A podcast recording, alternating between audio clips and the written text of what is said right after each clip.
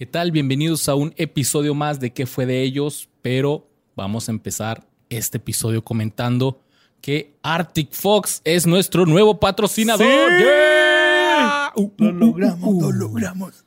El zorro del Ártico. El zorro del Ártico que ha confiado en este proyecto a ciegas. Así es. Gracias por confiar en nosotros. Arctic Somos Fox. un gran proyecto y vamos a- estamos orgullosos de tener una gran marca eh, respaldándonos, ¿no? Así. Queriéndonos y apapachándonos. Y para todos los fans legendarios que nos escuchan, seguramente Arctic Fox es un viejo conocido. También fue patrocinador de leyendas legendarias y estuvo fregoncísimo. Ahora está con nosotros y no podemos estar más que contentos. Pero, Por ahí van las nuevas, las- los nuevos colores de nuestras cabelleras, ¿no? pero primero hay que expli- explicarles qué es Arctic Fox, Borre. Adelante, mi Luis. Son tintes para el cabello que son 100% veganos, hechos en Estados Unidos, libres de crueldad animal, no maltratan ni gatitos, ni perritos, ni hamsters, ni Focas, que por, lo regular las focas las usan para esos test. ni pandas bebés, no maltratan cierto. a nadie y tampoco te maltratan el cabello, borre, ya que son libres de peróxido, amoníaco, sales, alcohol etílico y PPDs. Que no sabemos qué son PPDs. Pero tampoco Pero tiene eso. así Qué bueno que no tiene.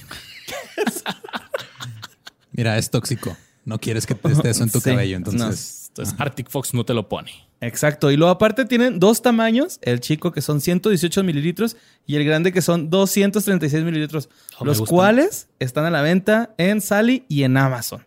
Yeah. ¿eh? En este último tienen descuentos hasta el 31 de julio. La botella chica de 250 pesos a 210 pesos, Luis. Solo 210 pesos. Y la grande de 400 ya no cuesta 400, cuesta 340 pesos. Pero, pero quiere más. Visita sus redes sociales, Facebook Arctic Fox México e Instagram. Así es. Ya nosotros nos vamos a pintar el cabello. Tengo muchas ganas de pintarme el cabello desde hace rato. Desde que Lolo y Badía se lo pintaron, yo dije que chingón. De hecho, también ahí les compré de la mercancía Arctic Fox. Yo no me lo quería pintar, Luis, porque estaba buscando trabajo, estaba buscando empleo, pero ya no es requerido. ¡Yeah!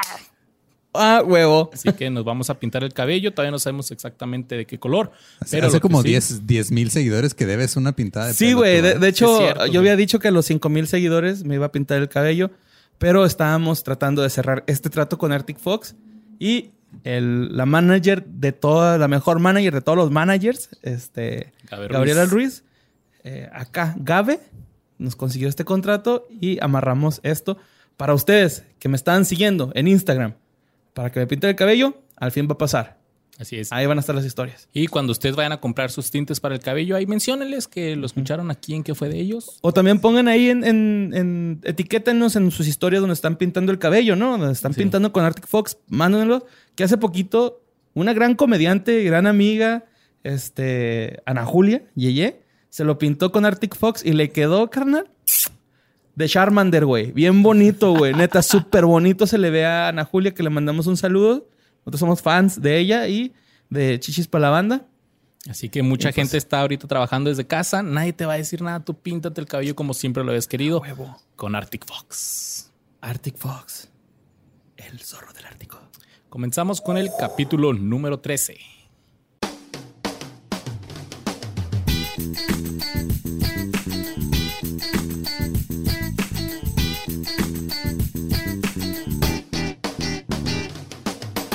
Bienvenidos a un programa más de ¿Qué fue de ellos? El podcast donde Mario, el Borre Capistrán y yo, Luisardo García, vamos a estar hablando sobre aquellas personalidades que tuvimos muy presentes en nuestra infancia, en nuestra juventud, allá por los años 90 y 2000, 80s, 2000. 80 también, y no nacía, pero que fueron muy importantes, cambiaron el rumbo de la historia, estuvieron en las mentes, en las casas de todos los ciudadanos y de repente, ¡fum!, desaparecieron. Y ahorita ya en el 2020 no sabemos qué fue de ellos. Así que, What happened with them, ¿no? what happened with them? Próximamente estaremos haciendo en inglés. No, Ya no sé que pa. no. Ya no sepa. no sé qué fue eso, pero... De vamos Popule a estar- Guagua, Popule francés. Guagua. Ok. Parlez-vous americano? Je m'appelle Mario et toi. Je suis étudiant. Lo único que me sé, güey. Mbappé, Pogba. Bueno, Neymar. Neymar. Borre, ¿cómo estás? Muy bien, Luis. Muchas gracias. ¿Y tú? Bien, bien, bien. The Aquí, Boss. ¿Qué onda? ¿Qué ¿Cómo andan? Todo el boss. Todo Perfecto. Bien. Andamos bien. Gracias, boss, porque nos dio un aumento. Estamos muy contentos porque estamos glorificando y cumpli- cumpliendo las expectativas del boss. Así que este es el capítulo número 13. No es de mala suerte. Es capítulo ya no nos han cancelado. Y si nos va mal, pues culparemos al número, no a nuestra deficiencia, ineficiencia, perdón, de este, de investigar y decir y hablar y cotorrear, ¿no? Así es. Y porque ustedes lo pidieron, vamos a hablar otra vez de One Hit Wonders. Parte número dos. Parte número 2 de One Hit Wonders. Que ahora no trajimos tantos en español, ¿no, Luis? Como que fueron más, más Sí, ahora este, nos fuimos más, más agringados y un poquito más. Ujú, Sí, es. va a estar bueno, va a estar bueno, Va ¿no? a estar bueno. Y pues vamos dándole, borre. ¿A quién traes? Mira, Luis, todos sabemos qué pedo con esta rola por un anuncio de Movistar, ¿no? Y ahora a todos nos hablan esos, y ahora a todos nos hablan esos güeyes y la competencia para pedirnos que nos cambiemos de pinche compañía. Ya les dije que no, vergas, ya. Sé que no hablan a las 8 de la mañana. vamos, ¿Qué pedo, güeyes? Ya estuvo, güey. Agárrense otro jale, güey. Hagan que quiebre esa mierda, güey. Pero Na- bueno. Nadie te va a rogar que vuelvas tanto como, o sea, ni, ni una ex te va- tóxica te va a rogar que vuelvas tanto como una compañía de celulares. No, güey, ya me tienen hasta la madre, güey. Ya. Nada más veo el 101, güey, sin albur. Y este, el en corto, güey, ¿no? Ya sé que es Telcel o Movistar. Pero bueno, mira, voy a hablar de una banda, Luis. Ok. Pero uh, creo que lo conveniente es de que hablemos nada más de su vocalista, ¿no? Que se llama Alexander Gregg. Eh, Este señor es el vocalista de New Radicals, ¿no? No New. Radicals, ¿cómo no? That's what you give, ¿no? Se llama la canción. Entonces, este, Taralea poquito para que... Tarananana, ta, ta, ta, tarananana, ta, ta, ta, tarananana. Ya, porque lo desmonetizan. Más bien ya porque lo quitan la gente. Ajá, sí. Bueno, estamos a hablar de Alexander Gregg, quien nació en Grosse Point, Michigan, el 4 de mayo de 1970. Eh, este chavo, güey, en la escuela alternaba entre ser un estudiante muy destacado, talentoso, muy así aplicado en sus materias, y también como un joven delincuente a la vez, ¿no? Ok. Era muy conocido por, eh, por- era muy conocido porque tenía un rollo muy revolucionario en la escuela, ¿no? Aparte de que era el único niño lo suficientemente alto como para hacer frente a sus maestros, güey. Entonces este güey era acá rebeldón y este le grandulón. metí- ajá, le metí los chingazos que si ustedes son alumnos y le quieren pegar a un profe, no hagan esa mamada, por favor. O sea, suficiente Bueno. tienen con ser maestros. A los 14 años se unió a una banda llamada The Circus con sus compañeros de clase George Snow y John Maverick, y junto al hermano mayor de Greg, Stephen Aluto. Tocaron en la batalla de las bandas de su preparatoria en el 84, compitiendo contra John Lowry, quien ha sido guitarrista de Marilyn Manson y Rob, Zo- Rob Zombie, Nice. y algunas otras bandas. ¿Es ¿sí, John Five? Um, yo creo, ¿no? Sí, John Five. John Low Lowry es John Five, cierto. Ajá, sí. A los 15 años comenzó a tener cierta solvencia y compró una grabadora de cuatro pistas, así de cassette, ¿no? Acá. Eh, de 300 dólares con dinero que consiguió paliando nieve y robando la limosna de las iglesias. güey. No, La segunda parte está bien verga. Se, se pasó de lance. O sea, ni Bart Simpson se atreve, güey. Y ese güey se atrevió, ¿no? Oye, aquí la gente no puede palear nieve, ¿no? Porque eso es muy allá de Estados Unidos. Ajá. Pues, por ejemplo, aquí en la frontera, si nieva, O sea, aquí no es lo suficiente como para que anden No. los chavitos de la cuadra con palas quitando No. la nieve, porque para empezar no tenemos este garage. O sea, te, te estacionas en la banqueta. Ajá, ni sí. niños. Ay, no, sí, sí, hay niños, sí, hay niños. Lo, lo equivalente aquí, yo creo, en México es barrer. Barrer- Porches, ¿no? Ajá, sí, barrer la banqueta. Es, Barrer es la el- banqueta. es el equivalente. Eh, pero pues este güey no sabía tocar la guitarra, güey. Eh, de hecho, voy a decir lo que él dijo. Yo no podía pagar las clases de guitarra, así que mi tío me enseñó los acordes de I Can Explain de The Who. Y así es como empezó ahí a, a- a aprender, ¿no? Ya después Greg le dijo a, a su mamá que pasaran unas vacaciones en California con el pretexto de visitar a una tía que vivía allá. Así que la tía era una así ermitaña, ni los quería ver, ¿no? O sea, era así de que es que mamá hay que ir con mi tía. Pero Y no la- era tía de Bel Air, No, era tía de California. tía del segundo. Ajá. Cuando estaba en Los Ángeles, él ya lo tenía todo planeado. Tomó un autobús del centro de Shrine Auditorium para colarse en la entrega de los premios Grammy para husmear y conocer de cerca a un monstruo conocido como la industria discográfica. Esto quería hacer yo en los Spotify Awards, pero pues, no, me culié. Este güey pues se evadió la seguridad y aturdido empezó a acercarse a los iconos del rock como Eddie Van Halen, Little Richard y Rick James. Y dijo esto. Fue una experiencia tan extraña que sabía que una vez que terminara el verano tendría que irme. Cuando regresó a su casa, sus notas bajaron drásticamente, sus salidas de noche a clubes se duplicaron y palió nieve sin parar hasta que comenzara su viaje. Ay, siguió De- robando. es- ya no, ya no robaba. Pero está bien chido, güey, que el güey tenía esos deseos bien cabrones, ¿no? Pero vamos a hablar que en 1997, güey, que es donde más afectó a Alexander, Greg, comenzó un proyecto al que llamó The New Radicals. Sí, era un grupo donde no había miembros permanentes, a excepción de Greg. Por eso eh, les dije que nada más íbamos a hablar de Alexander Greg. Ok, ok. Él componía, arreglaba, producía y tocaba varios instrumentos en las grabaciones, cantaba y era el, el rostro de eh, esta banda, ¿no? De este grupo. Daniel Braceboy era la otra, el otro miembro semipermanente, participando en los coros y como percusionista del grupo. Al ser colaborador, eh, al ser la colaboradora más allegada a Alexander por sus trabajos previos, la mayoría de los otros miembros eran músicos de sesión.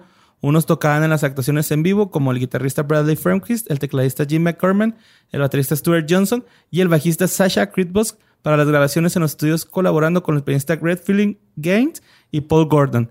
Los guitarristas Michael James y Rusty Anderson, quien actualmente tocan en la banda de Paul McCartney. O sea, el güey estaba rodeado de talento, ¿no? Los demás, quién sabe quién verga sea, nada más los puse porque pues esos güeyes tocaban con Paul McCartney. Greg Alexander formó The New Radicals en Los Ángeles en el 97. Michael Rosenblatt, vicepresidente ejecutivo de A&R en MCA Records, firmó en la banda en el 98. Y Alexander recibió chingo de dólares, güey. 600 mil. Pues es un chingo. Muy buenos, Sí, güey. Son, son como- muy buenos, güey. Ahorita son como que 12 millones de pesos. Más o menos, sí. Bueno, este, de adelant- eh, se los adelantó para iniciar las grabaciones de, de este primer disco y único álbum, Maybe You've Been eh, Brainwash 2, ¿no? O sea, tal vez tú Tal vez te lavaron el el cerebro. cerebro también a ti, ¿no? No, ay, está bien, todo mal dicho, ¿no? Mi gramática de inglés a español. El álbum fue lanzado el 20 de octubre del 98 y fue bien recibido por la crítica musi- musical, que alabó su variedad de influencias atípicas para un álbum de pop rock moderno como Todd Rundgren.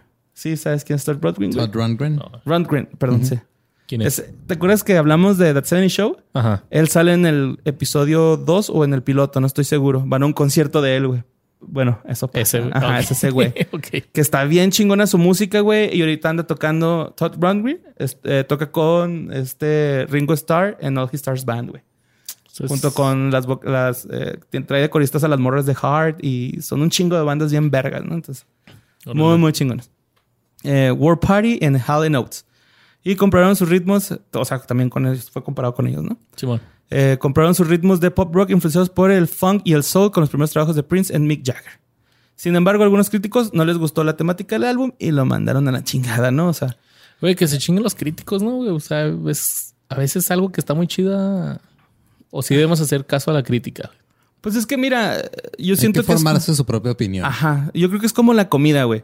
O sea, yo te puedo decir que KFC está bien culero, pero si nunca has ido a comer, güey, pues ¿cómo vas a saber si lo que yo te dije es verdad? No, ve a comer tú, güey, KFC y a lo mejor te gusta. O sea, a mí, a mí se me gusta Cafaca, güey. Pero... Que sí, ¿no? pero- Sanders, patrocínanos. Ah, por favor, danos pollo, no polla. bueno, este, pero ya después Greg comprobó entonces cómo era que funcionaba el Star System, ¿no? Este pedo de glorificar gente y luego que se van a la verga, ¿no? Eh, del cual ahora él eh, era parte y no sentía nada a gusto con él, ¿no? Un cual Kurt Cobain. Tras ser obligado por su sello a grabar un segundo videoclip para promocionar el álbum, emitió un comunicado oficial declarando que el grupo dejaría de existir como tal, ya que aseguraba haber logrado todas sus metas y también descubierto que la dinámica de shows y giras promocionales no eran para él. Es que sí, muchas, muchos músicos no aguantan el andar de turno y todo ese desmadre. Ah, Pues que ha de ser bien cansado, ¿no? Respeto a la gente que es música, que supongo Es que en Estados Unidos se avientan tours así de Machines. 30 ciudades en dos meses o algo así. Sí, no, pues ah, imagínate acá en México las bandas independientes que se rifan un tour en la vende de- que compró su papá y se la regaló para que se fueran y, güey, estar manejando, estar bajando tu equipo, es un desmadre, güey. O sea, es vida Estar ro- es, rock cada and show, roll, güey. Rock and roll, la neta, pero pues también es rock and Pero roll. no porque hablé como Alex, eh, Alex Lora, güey. que- el rock and roll. Pero pues así es, güey. Así es el pedo de, de la música y más de, de este género, ¿no? Desde entonces, Alexander pasó a un segundo plano con el que asegura sentirse más a gusto al día de la fecha. Lleva ya 13 años interrumpidos como productor y compositor para otros artistas que van desde Boys Zone y Sophie Ellis Vector y The Rivers Quom a Enrique Iglesias. Rivers Cuomo, Ajá. el de Wizard. Ajá. Qué chido. Su último gran momento llegó en 2003 cuando una canción que compuso para, para Michelle Branch cantase en el disco Shaman, Shaman de Carlos Santana, de Game of Love. O sea, ahí anda el vato parado, ¿no? Le valió un Grammy en la categoría Mejor Colaboración Pop y Alexander nunca renegó de este premio, lo que lleva a pensar que lo que buscaba era su lugar en la industria, aunque haya sido ya tras las sombras. Sí, le gustaba estar, este, no le gustaba tanto el pedo del escenario, No. él quería más. Le gustaba la música, Le gustaba ¿no? crear. Que Así se vale también. No Ah, todo claro, es güey, estar- está- No todo es ser la cara de, de un proyecto, pues. Claro, ¿no? O sea, eh, mientras tú estés este, generando contenido que tú crees que está chido, o sea, como música, podcast, gracias. Como el boss. El boss no le gustan los reflectores para nada. No quiere que la gente sepa quién es, su cara, nada. Y hasta ahorita, pues así se ha mantenido en el anonimato. Totalmente, que ahorita nos corrió a Lolo, güey, de aquí del set, güey. Ah, sí, cierto. Se armó un Se pedote. armó un pedo, güey, si hubieran visto. Pero pues, ay, Que Lolo es compa también, pero pues el boss es el que no paga. te, no te enojes, güey, sorry. No, está bien. Ay, qué divertido. No, no saques el cinto. No, no, no. Baja esa pistola, vos. Ay, imagínate, güey. No, no, en la cara no, otra vez no. Estamos proyectando aquí nuestros castigos. Y pues eso fue de New Radicals, mi Luis. Los New Radicals, güey. Y ¿Cuándo nada más hablamos de Greg, ¿no? Pues sí.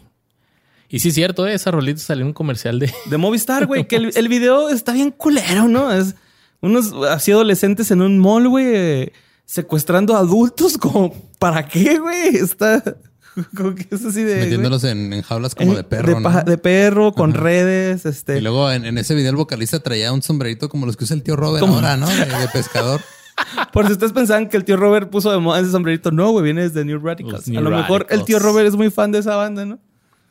Pues mira, yo te voy a hablar, Borre, de el hip hop, el cual ya llevaba varios años retumbando en los estéreos de la juventud de Estados Unidos, pero el que fue el primero en conseguir colocarlo como que ahora sí que en, en los hogares familiares de todo el planeta fue Stanley Kirk Burrell, mejor conocido como el MC Hammer, y con su rolita, el primer rapero mainstream, güey Ajá, que tuvo un super hit y es conocido gracias a su rolita de Cantoshis. ajá. El Cantoshis. Cantoshis. El Cantoshis. Can't touch this. Mm, mm. You can't touch this. Super freak, super freak. Exacto, esa canción es un sample de Super Freak de Rick James. Que después Rick James fue inmortalizado en unos sketches bien chingones por Dave Chappelle. no los he visto. Ni yo tampoco. He están, visto. ¿Están chingones? unos también vergas. ¿Cómo los buscamos? Así Sí, en Rick James Chappelle y los vas a encontrar, están bien chingones. vamos a buscarlos. Pues mira, MC Hammer es un rapero estadounidense conocido por su talento como músico y bailarín de ritmo frenético y pegadizo. Destacó su indumentaria y ostentosa y brillante eh, vestimenta, especialmente estos pantalones Bombachos. bombachos así. Qué manera que- tan bonita cholo. de que decir que sobresalía por vestirse bien culero. sí. Se vestía tipo cholo, güey. ahorita andaba tipo gueto y ahorita. Que yo sí me acuerdo decirle, me acuerdo que a mi mamá no le gustaba que yo comprara esos pantalones así. Eran estos. Y ella le este, decía tumbados. Jinko, ¿no? No, estos, los, pues, los pantalones que él usaba estaban tumbados de, la- de las rodillas para arriba, les decían de paracaídas. Ah, ok, ok. Parachute pants. De hecho, Bart Simpson una vez se pone de esos, ¿no? Eh, haciendo, pues es que se supone que Homero en ese capítulo compra la mansión de MC Hammer y Bart se queda con unos pantalones. Que ahorita vamos a ver por qué se inspiraron en, en eso de comprar la mansión de MC Hammer, güey. Este güey se crió en Los Ángeles, California, pero nació en Panamá. Y empezó a bailar cuando consiguió trabajo como recoge pelotas para los Atléticos de Oakland, güey. ¿Qué pedo con Panamá y los One Hit Wonders, güey? Un chingo. Es la Sí. cuna de los One Hit Wonders. güey. Y también este este güey eh, entretenía a la gente bailando durante los descansos y ese ganó el apodo de Hammer, que significa martillo en inglés, por su parecido al líder de carrera absoluto de ese equipo, que se llama, le decían el Hammering Hank Aaron.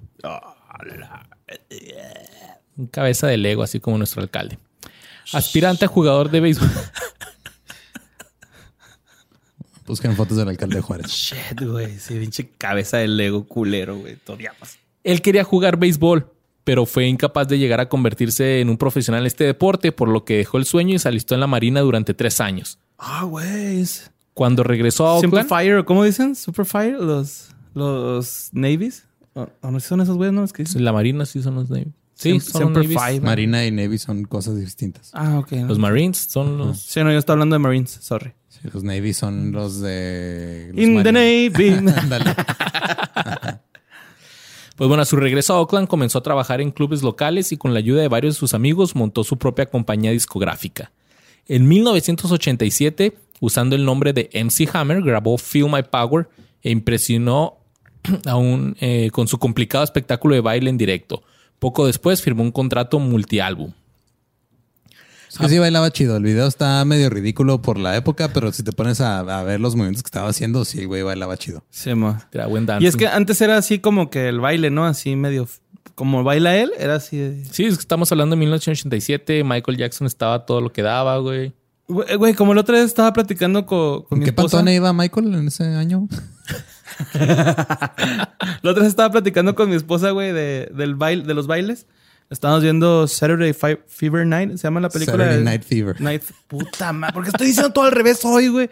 Bueno, esta de John Travolta, vio ¿no? opuesto. La estábamos viendo, güey, y luego le digo a, a Dani, yo no sé por qué las generaciones que, que- o sea, de nuestros papás y todos, se quejan de que el reggaetón, güey, es muy, asex- muy sexual y que la chinga, pues también esa madre, güey, o sea, se prácticamente estaban perreando. los huevos. Sí, güey. no era sexual. Ajá, exacto. Era así como que no mames. Pues, o sea, ustedes El también baile, hacían. el baile es un ritual sexual. Sí, güey. Que se hace de diferentes maneras. Bueno, Bueno, al final eh, de cuentas es para Aparearse. aparearse. También, pues yo creo que como que a veces te dan ganas nada más de sonreír y saltar, ¿no, güey? Con los que no sabemos bailar. O sea, Como Ashley Simpson en Saturday Night Live. ah, no sé.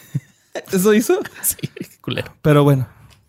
Anyways, a principios de 1988, Hammer consiguió un triple disco de platino con más de 3 millones de copias vendidas y un gran comienzo, lo cual preparó el terreno para su segundo álbum, Please Hammer, Don't Hurt Me, que vendió 17 millones de copias y lo situaron como el artista de hip hop más popular de la era. Su sencillo, You Can Touch This, era inevitable en 1990. Fue un cagadero, o sea, haz de cuenta el... Despacito. El despacito De hace unos años. de hace unos años. Todo el mundo lo escuchaba en la radio, en MTV, que también MTV está en su pleno apogeo ahí en esos a principios de los 90. Pero con el género del hip hop, ¿no? Algo es que fue el primero que puso acá el hip hop Ajá. como ¿cómo te puedo decir? Como digerible, como que a- a- amistoso, digamos. Que de- despuesito pondrían ya el, el gangster rap, ¿no? Que le dicen WA y todos estos güeyes. Que ya era más hardcore, pero la- todos los ponían, güey. Porque más adelante hablaremos de otro que... Sí, porque estás viendo mi tarea. Ah, nah, güey. Aquí tengo mi pinche guion, carnal. Y ahorita te va a hacer mierda, güey. Ah, no te es cierto. Era 1991 y la empresa productora de animación Dick, ¿te acuerdas? Dick. Hacían las tortugas ninja y otros. No. Dick Entertainment lanzó al aire una serie animada protagonizada por Hammer. ¡No mames! cual llevó como nombre Hammerman. Órale. Esta serie, esta serie relataba una vida ficticia del cantante en el cual, a través de unos zapatos mágicos parlantes, Ok. obtenía la fuerza suficiente para convertirse en el superhéroe Hammerman, quien no era otra cosa más que el, en- enfundado en sus atuendos ca- característicos, consistentes en un camisón y sus pantalones Hammer de color negro, con habilidades que tenía la capacidad de manipular el sonido musical y utilizar las notas musicales como herramienta de lucha, güey. Ok. Así te la. Hacía llaves y la chingada, ¿no? pero con música. ok. Con esta serie, MC Hammer intentó acercar su cultura a los niños a la vez de cerrar todos los capítulos de la historia, dejando un mensaje como consejos para los niños que veían la serie. Que eso estaba muy de moda también. ¿Te acuerdas que Mr. T daba Ajá, sí tenía su caricatura Los también. caricatura también, sí, al final? sus- así que ajá, no, no consuman drogas. Pues He-Man también, sí. He-Man, así. Y recuerden, niños. Si recuerden, niños, y cómo te- cuál fue el final de la caricatura de MC Hammer. Recuerden, niños, inviertan su dinero de manera adecuada. Muevan su dinero, no se lo gasten en cinco Lamborghinis que no necesitan. Así prácticamente. Y pues esta serie tuvo 13 capítulos y recibió críticas bastante, Duras. pues, Dura, dura, ¿cómo se dice ahí? Este, Culeras. buenas y malas. así. Mixtas. Mixtas, ándale, mixtas. Y pese a haber vendido más de 50 millones de discos y 10 millones de copias de su álbum, cayó en bancarrota. güey. En cuanto se vio convertido en una superestrella, se rodeó de un séquito de más de 200 asistentes y aduladores que le costaban medio millón de dólares al mes para poder mantener. Se compró una mansión con puertas de oro y suelo de mármol, en la que ordenó construir pistas de tenis y béisbol, un auditorio, un, un estacionamiento para 17 Ah, es- coches Él quiere ser beisbolista, ¿verdad? Dices. ajá. y un, eh, un supuesto estudio de grabación. Todo por el módico precio de 30 millones de dólares. Un supuesto estudio de grabación. o sea, así que- Y chance un estudio de grabación, ¿no? Chance debería poner algo en la casa que me ayude a hacer lo que hace que pueda pagar por la casa. En vez de poner pendejadas como no estoy seguro. Sí, ¿Pondré poner- mi oficina en mi casa o voy al estudio todos los días? Ya sé, mejor haré algo en el que pueda recordar el hobby en el que fui un fracaso. Construir una cancha de tenis. Pues no solo eso, también compró 20 caballos de carreras y les construyó un establo de lujo a imagen y semejanza de su propia casa, güey. O sea, era su casa, pero en chiquita era el estable. para- El cuarto de servicio, ¿no? Y tenía una colección de coches de, de marcas así chingonas, Lamborghinis, Ferraris y cinco Mercedes. También le sumó un jet privado y dos helicópteros. Ay, güey. Fundó su propia compañía discográfica e incluso produjo una película protagonizada por él mismo en la que interpretaba a un rapero que derrotaba a un malvado capo de la droga. Ay, güey. Pero como sabemos, todo lo que sube tiene que bajar y a mediados de los 90 el rapero ya era una vieja gloria incapaz de mantener su estatus en la industria. Eh, empantanado en juicios por plagio y bloqueos artísticamente, su barco empezó a hacer aguas en un mar de deudas y los focos que antes perseguían todos sus movimientos se fueron apagando uno a uno. Hasta es que- sumarle eh, el total, pues ya que los medios dejaron de hablar de él totalmente. Es que antes los samples no estaban tan ah, como ah, ¿cómo se dice? Regulari- regularizados, ¿no? O sea, Es que antes... usar un sample no era gran cosa, güey. Era así como que, ah, ok, estás ampliando y ya. Ya después se, toma- se tomaron este como ciertas reglas o normas para regularlos, pero antes no había pedo, güey. Y es por- que siento que antes era como que quién se va a enterar. O sea, estoy usando un sampler de una banda de Inglaterra. Yo estoy en Los Ángeles. No sé, pregúntale a Carla Morrison. Oh. ¿Qué pasó con Carla Morrison? Yo no sé. ¿No vieron lo de su Twitter de que estaba precisamente quejándose porque un artista usó música suya en una canción de rap eh, sin su autorización? ¿Y qué? Nadie le dijo a ella que ella estaba usando canciones de Natalia, güey. O sea, ¿por qué se enoja? ¿Quién le dijo a ella, güey? No, no es cierto, porque Natalia fue la que pro- pro- produjo a Carla Morrison. Lo vi en el motel Diablito. Diablito. Gracias por existir, güey. Habla como el diablito. Este, Carla Morrison, tenemos aquí Carla Morrison. no, no sé cómo ¿Qué pasó, papito? eh, aquí tenemos aquí a Carla Morrison. eh, bravo, bravo, bravo. Ea, ea, ea. Ricardo Pérez Lumita bien chingón. güey. Sí, güey, sí lo he escuchado. Pero Diablito es un chingón, güey. Pues bueno, al que no le fue tan chingón fue este güey porque la primera demanda que recibió fue por parte de Rick James, que le reclamó parte del Rick James, bitch. Ah, no, eso lo decía de pero no lo decía Rick James, pero le reclamó parte de toda esa ganancia de millones de dólares que generó por Kantoshis. Con toda la razón del mundo, excepto eh, la letra rapeada. Todo, excepto la letra, todo era un sample de su canción Super Freak. Super freak. Temiendo enfrentarse a un juicio costoso y mediático que seguramente perdería, Hammer decidió registrarlo como coautor, resignándose a perder una auténtica fortuna. Este güey dijo, para que no me vaya tan mal, pues ni modo. Tú eres coautor, nos vamos michas. eso ha pasado mucho. También pasó con The Verve y Bittersweet Symphony. Pasó con... Ay, güey, ya se me fue el otro, pero a cada rato pasa eso. También pasó con el que vamos que a se van del mejor. Hammer.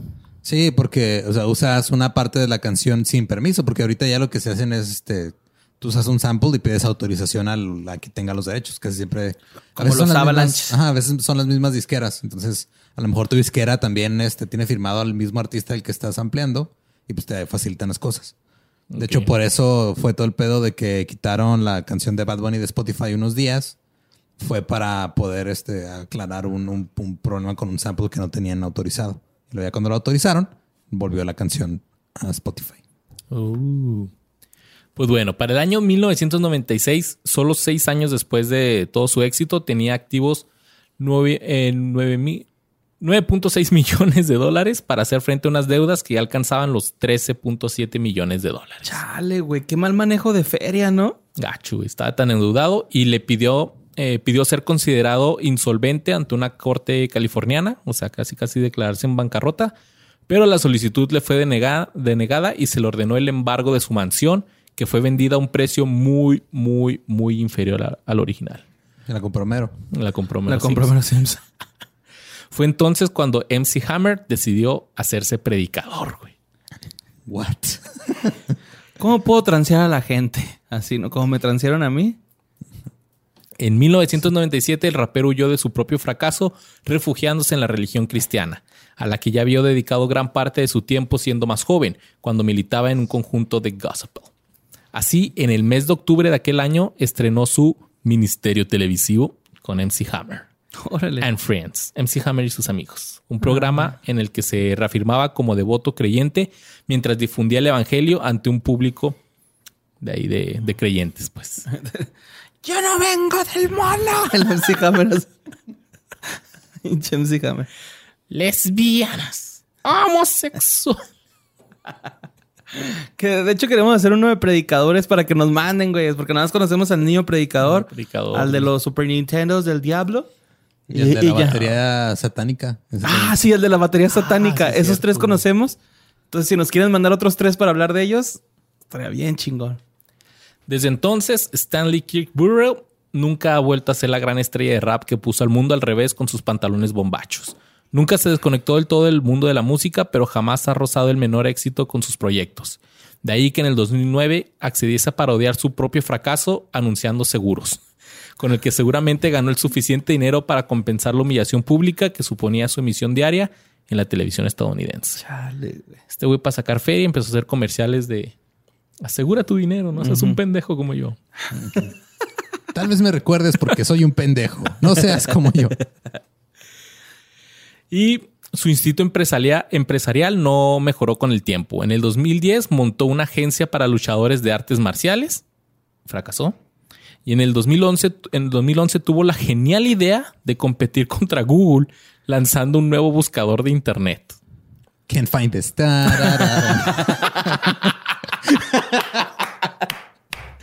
Bravo a ese chiste, güey. Ay, güey. Te rompiste a Luis, güey. Es que me imaginé acá buscando algo y luego le pone y lo can find this. Ting, ting, ting, ting, ting, ting. Y le cobran, güey, por, por reproducir ese el sample. Poco después su imagen cayó a lo más bajo al ser detenido por resistencia a la autoridad en Dublín, tras eh, una, pelea ahí con, con un policía. Y aunque al parecer las rentas le han dado para vivir más que dignamente con su familia en San Francisco, como celebridad, MC Hammer nunca levantó la cabeza, nunca levantó cabeza. Ya en un último grito de desesperación, en el 2012, MC Hammer volvió a los escenarios en los American Music Awards junto al cantante Psy, cantando la famosa canción del Gangnam Style. Opa, Gangnam Style. Y actualmente MC Hammer tiene 58 años y pues ahí continúa luchándole. Eso sí, le Valiendo verga. respeto, el güey quiere, quiere ahí Sí, próximamente superarse. va a poner un buffet de granola. ¿no? El buffet de granola, sí. Y eso fue el MC Hammer, mijo. Ahí sigue. Sigue diciéndole a todos sus, sus adeudores que cantarles. Mira, Luis, ahorita dijiste tú, cuando empezaste tu guion, que MC Hammer dio apertura a la gente, a las familias para que escucharan rap. Pero solamente a las familias de afroamericanas, güey, de descendencia afroamericana o no sé cómo se diga, güey. Negritos. Ay, Chinga su madre. Nitos. Estaba bien con Nitos. afroamericanos. Nitos, ¿no? Entonces, y tú hablar, güey, de uno que abrió para las familias caucásicas, ¿no? Motocross, breakdance y rapear con las tortugas ninja, güey. Son de las pocas cosas que hizo este personaje al cual debo decir que es chido este compita. Un ser humano cualquiera con un poco más que suerte. Vamos a hablar de Vanilla Ice. Yeah. Ice, ice. Mm, mm, mm, mm, mm, mm, mm. Mm, mm, mm, mm, mm, mm. Cling, cling. ¿No? Güey. Bueno, Vanilla Ice, güey, me gustaría hacer un énfasis antes de seguir hablando de él, que él, su papá lo abandonó. Lo, Ah, lo abandonó ¿fue de por chiquito. cigarros? Se fue por cigarros. Pero eh, me aventé toda la biografía, güey, de este vato, güey, en VH1. Ok. Y este dice que él no extrañó nunca a su papá, güey, nunca le hizo falta, porque su padrastro fue bien chingón con él, güey, y de hecho él Como dice- el príncipe del rap. Ándale, tipo. Pero el güey decía acá que, güey, su, su, pa- su padrastro era bien vergas con él, que lo apoyaba un chingo, que lo quería, le daba consejos. Y dice que él por eso nunca extrañó a su papá. Él siempre. Su papá dice que su papá verdadero es su padrastro. Nada más quería hacer eso porque. Es qué bueno bonito, güey. Está. Sí, bien sí, bonito, güey, que haya gente que piense así y que haya padrastros que se encomienden hacia sus hijos, güey. Bueno, Vanilla Ice, antes de ser Vanilla Ice, practicaba motocross y era un gran fan de James Brown. Pero cuando escuchó hip hop se dio cuenta que ese era su estilo de música y lo quería seguir. Bailaba breakdance para sacar dinero y en una entrevista comenta que ganaba 40 dólares al día por ir a bailar sobre un pedazo de cartón. Creo que para resumir todo pasó cuando Vanilla Ice sin querer, porque de hecho lo obligaron a subir a un show de talentos a un bar al que iba a pasar el rato.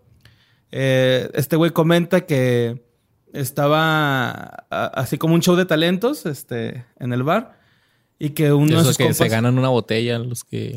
la, la chica reggaetón, ¿no? Como aquí, en- aquí en Juárez había un bar que se, se llamaba El Atorón y hacían eso, se llamaba La Chica Reggaetón. Estuvían unas morras, bailaban reggaetón y la que perriera más chido se llevaba una botella.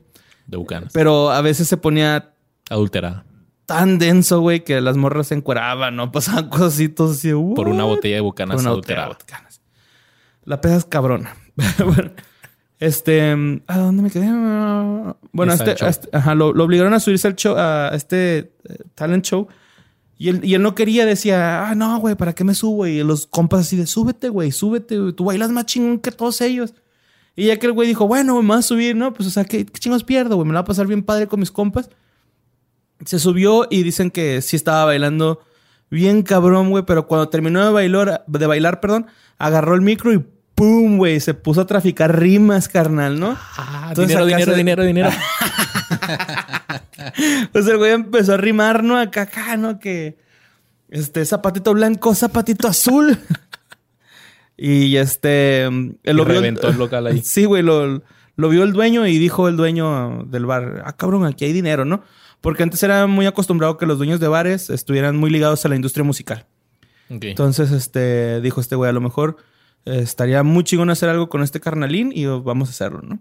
Grabaron un disco de cierta forma independiente y este, todo cambió cuando en una estación de radio en Atlanta, alguien, en vez de estar escuchando el disco normal, puso el lado B y se topó con Ice Ice Baby, ¿no? Canción. Oh, se la grabó así de demo. Ah, sí, o sea, la grabó en una discografía así. No era independiente, pero no era una discografía de. Low budget acá, Ajá. bajo presupuesto, Sí, digamos. Ok. Y ya de cuenta que el güey, este. Pues le, le dieron contrato, empezó a, empezó a despegar muy cabrón ¿no? con Ice Ice Baby. Que mm, de hecho, mucha gente dice que las mejores parodias, parodias de Ice Ice Baby son las de SNL con Chris Rock Ok. y la de Jim Carrey, la de White White Baby, ok. In, in Living Color, Living Color. Ajá. que era un programa de sketches donde Jim Carrey era el único blanco. Y ese güey. Estaba muy chingón ese programa. parodiosa madre y de hecho todos dicen que es la parodia más acertada a eh, Ice Ice Baby. Ok.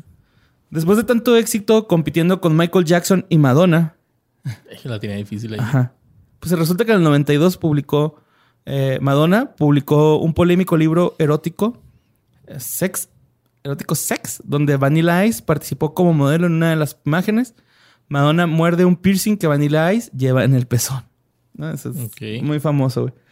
Para esto, Vanilla Ice, güey, había alcanzado el éxito, ¿no? O sea, ya tenía chingos de premios, güey. Su canción era la, la número uno en un chingo de lados.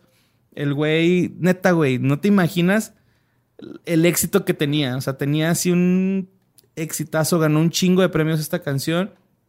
Y pues ya, generaba mucho dinero, que las primeras cosas que hizo, que yo también quiero hacer eso cuando gan- gane un chingo de dinero, güey, es comprarle una casa a su jefa, ¿no? Le compré una casa a su jefa. ¿Para qué le quieres comprar una casa a la jefa de Vanilla Ice, güey? Para Sí, que ya no quiera tanto Vanilla Ice. no, no, o sea, en, en- en- en mi caso, pues a mi madre, ¿no? O sea, me gustaría comprar una casa. Tu jefita. Sí, amor. Eh, pasada esta época comenzó un descenso en su popularidad, eh, porque de hecho, pues este güey...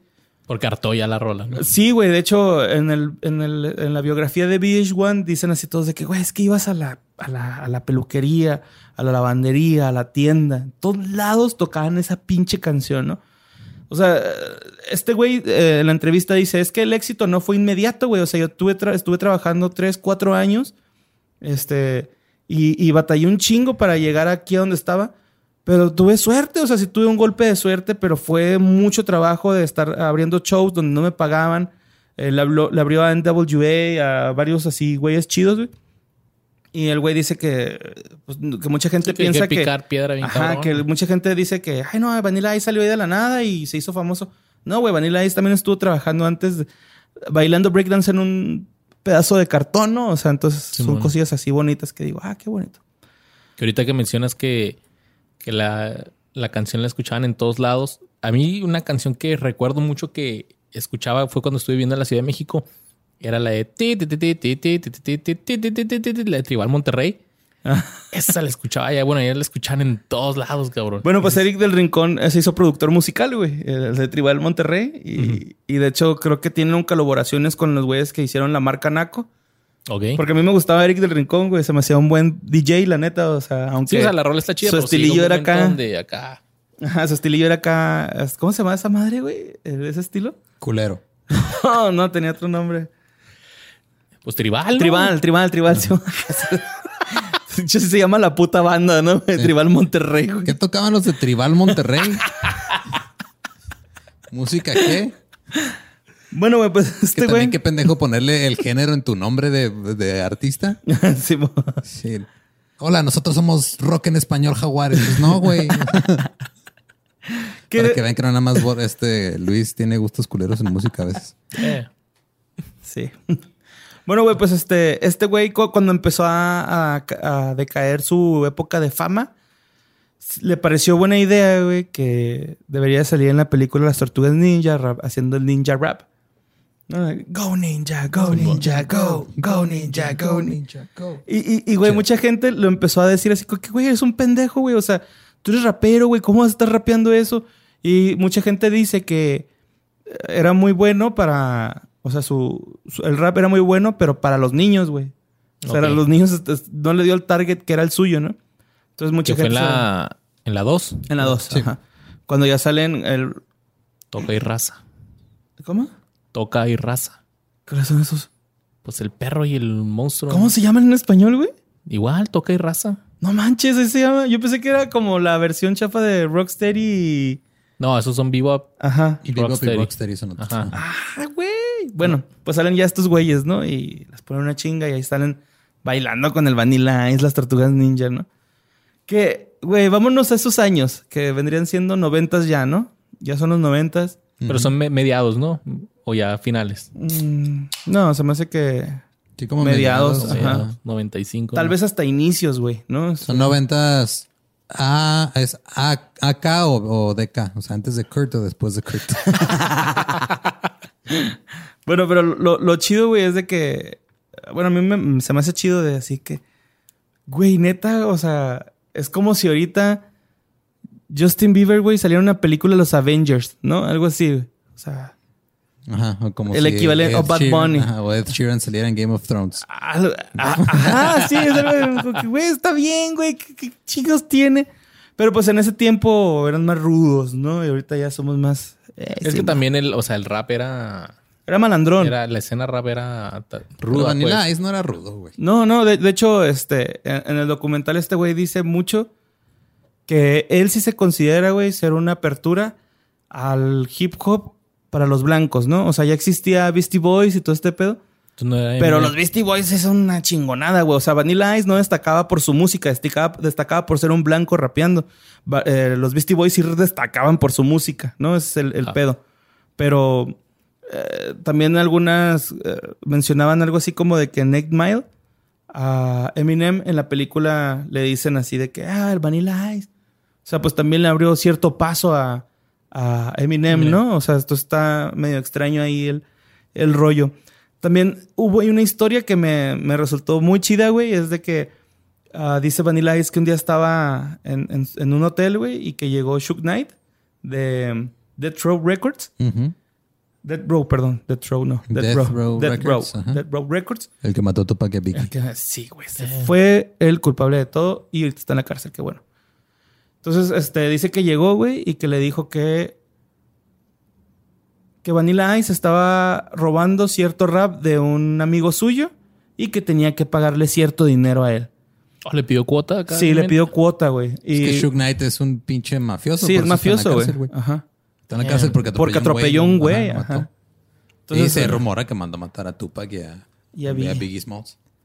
Entonces, este, pues de Como hecho. cuando te cae la sociedad de autores y compositores. Sí, pues Oye, cuenta, también a, a Dr. Dre, güey, se lo quería echar, nomás que este güey fue listo y mejor se alejó. Y este güey también Sí, sabía que tiene que Dr. Dre, que Dr. Dre era estudiado, ¿no? Ya sabía que era doctorado. Y era nomás así porque, ah, ese güey está como un narco, así que este güey está vendiendo mucho, me está ganando. Ah, algo por el estilo, sí, güey. Pero Chuck Knight todavía ni tenía Dead Row Records. Y es lo que dice Vanilla Ice. Dice, pues mira, güey. Sí me le di el dinero no porque le tuviera que dárselo, sino porque quería que me dejara en paz.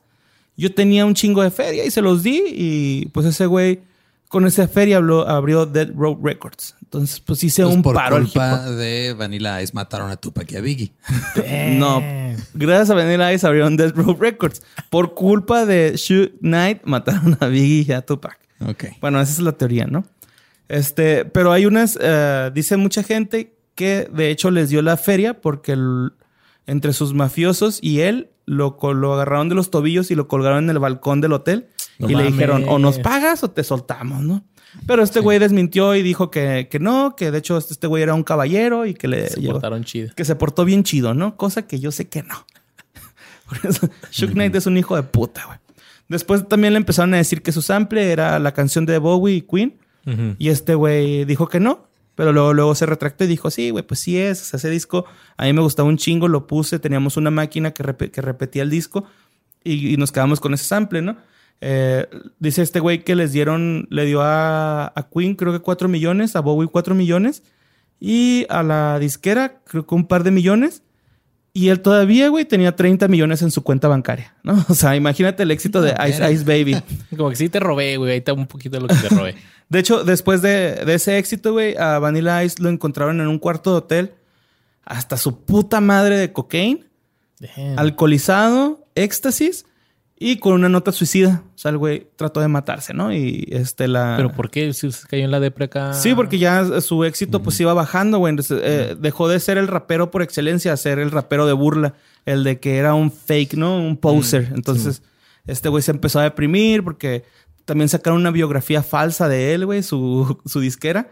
Y la disquera... Este güey- Biografía no oficial. Ajá, no, o sea, era la biografía oficial, pero dice este güey que él nunca le preguntaron nada, güey, ¿no? Y, y- y la disquera dice, no, a nosotros todo eso nos lo contó Vanilla Ice. Y este güey así, güey, yo no les conté nada, nunca me pidieron que firmara algo para Es que autorizar. luego también, no sé si se maneje todavía, pero era parte del juego sucio de las disqueras, de cuando ya se querían deshacer de un artista que no le estaba generando lana, ellos mismos plantaban historias en los medios para chingarlos. Ajá. Y luego para decirles ya así de, ah, mira, no, es que salió esto en los medios y pues... Y no nos vamos conviene. a- no nos conviene. Ah, Y sí.